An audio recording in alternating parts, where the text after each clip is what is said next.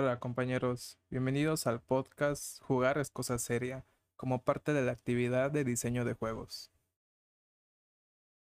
Como primera pregunta tenemos, como diseñador potencial, ¿se ve a sí mismo como un artista, un ingeniero, un artesano o algo más? ¿Por qué te ves así?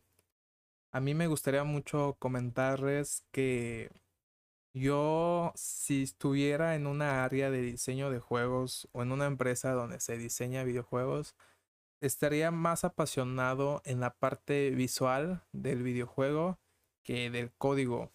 Ahora, estudiamos ingeniería, ¿verdad? La respuesta lógica sería, pues, ser el ingeniero de un videojuego. Meterte todo el código y todo el, el engine de lo que se compone el videojuego. Pero por mi parte, me apasiona mucho a la hora de, de ver un videojuego o de ver una película o de lo que sea, cómo se logra captar eh, ciertas imágenes, cómo logran los fotógrafos, los cineastas en este videojuego, en estos videojuegos, cómo logran enfocar o tener la cámara hacia puntos donde se ve bien la iluminación, donde se logra captar bien las sombras, donde se logra ver todo el contenido de la escena. A mí eso me gusta mucho.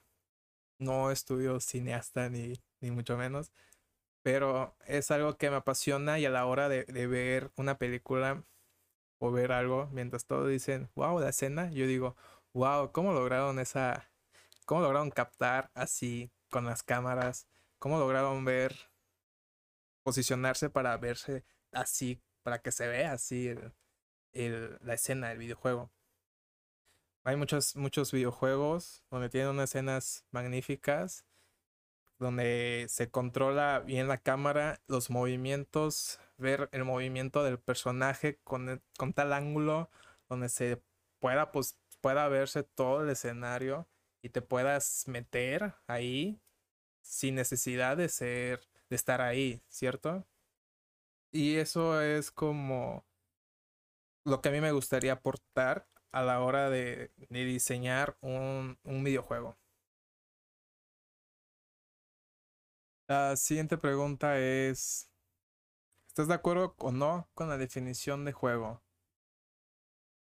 Todos sabemos que un juego es una, son actividades recreativas no esenciales, pero socialmente significativas, la cual incluye reglas y objetivos. Yo sí estoy de acuerdo con esta definición, pero le, añadiría algo más que sería divertirse. Ya que si no te diviertes no tiene caso el jugar. Algo que me gustaría comentar es que las reglas sean estén bien estructuradas para que el juego sea equitativo entre todos los participantes. Ya si es un juego individual, pues, o en solitario, pues ya esto, esto se omite, ¿no?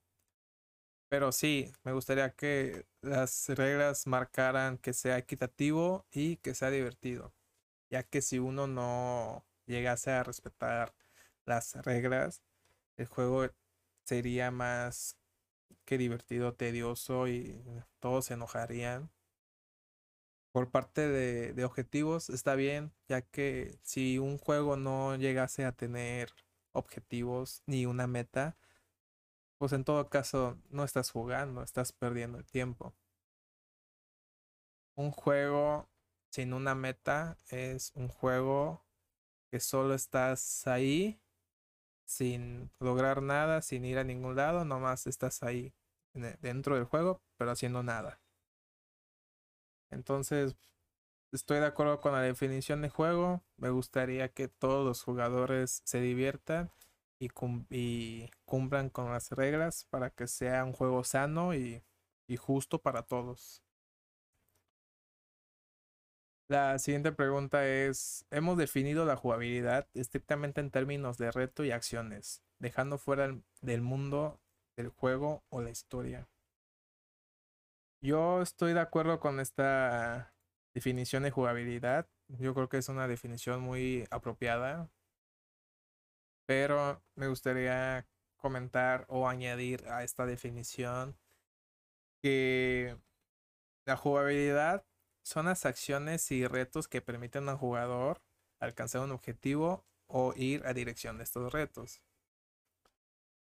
Estas acciones se pueden ver influenciadas, o al menos yo comentaría esto, se pueden ver influenciadas por el mundo del juego, el entorno, el ambiente y por la historia, ya que al comenzar la historia y como tú terminas, muchas veces el juego, el jugador o el personaje tiene ya diferentes acciones, tiene ya diferentes roles en el juego. Entonces me gustaría añadir que la jugabilidad puede serse, puede verse influenciada a lo largo de la historia o alcanzando ciertos objetivos dentro del mundo del juego, permitiéndote realizar diferentes acciones o alcanzar diferentes objetivos gracias a estas a, la historia o al mundo del juego.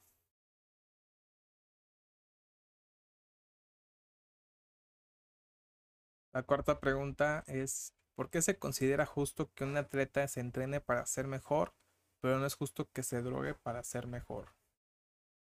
Aquí la cuestión es que si tuviésemos, si tuviésemos dos atletas, uno dopado, drogado, con chochos, como quieran llamarlo, y otro natural, no están en las mismas circunstancias de juego o de deporte. Un atleta dopado es un atleta que ya rompió o que va a romper el límite natural que tiene tu cuerpo para lograr ciertas acciones concorde al deporte. Comentémoslo con el gimnasio. Una persona natural puede llegar a levantar cierto peso comiendo, esforzándose, teniendo disciplina, todo natural, ya sea 100 kilos, por así decirlo, y ese es su límite. Puede llegar a avanzar a 105, 110 con una buena alimentación, consumiendo cosas naturales, todavía no tan sintéticas para que se consideren droga, por ejemplo proteína, ¿no? En cambio, si tú a ese atleta lo dopas, le das eh, anabólicos, chochos, droga, etcétera, va a romper ese límite natural que tiene su propio cuerpo por su por su genética va a romper ese límite natural y va a levantar más peso, va a tener más condición, ya no va a estar a las mismas, circunstancias que los demás atletas que son naturales. Ese mismo atleta natural que levantaba 100, 100 kilos y lo, lo dopas, le pones anabólicos, de un mes al otro ya va a estar levantando 120, 130 kilos y va a dejar de ser natural. Y es por eso que es injusto eh, complementando esto con los demás deportes o los demás juegos, es injusto porque ya no están las mismas circunstancias que los demás. Ya no es algo, ya no es un juego justo porque no hay simetría donde todos están bajo las mismas reglas y condiciones. Y es por eso que está prohibido y es ilegal el consumo de drogas en los deportes, porque se rompe el límite natural del cuerpo. La siguiente pregunta es, enumerar las cosas más importantes que la computación ha aportado. Yo considero que ha aportado mucho a la hora de llevar a los juegos a una pantalla, ya que antes los juegos eran de mesa, de rompecabezas, etcétera, y la creación de la computación que por consecuencia se, se fueron implementando para entretener y diseñar juegos ha sido algo muy importante para la industria del entretenimiento. Tuviera que enumerar sería la aportación que, que le dio al diseño 3D de los videojuegos, ya que desde muchos años existió el pixel art o juegos de, de pixeles Y al momento de que se implementan esta tecnología 3D, hubo toda una revolución de juegos donde se creó más categorías, donde se disfruta más otro tipo de juego gracias a esta tecnología 3D. También me gustaría comentar sobre la inteligencia artificial en estos en los videojuegos, ya que ustedes cuando juegan y se encuentran un enemigo, claro, en modo solitario, ¿no? Enemigo del juego. Este lleva una inteligencia artificial donde te va a ubicar como enemigo y va a realizar acciones y aprender de estas acciones para volverte a enfrentar. Todo esto es una inteligencia artificial de los enemigos.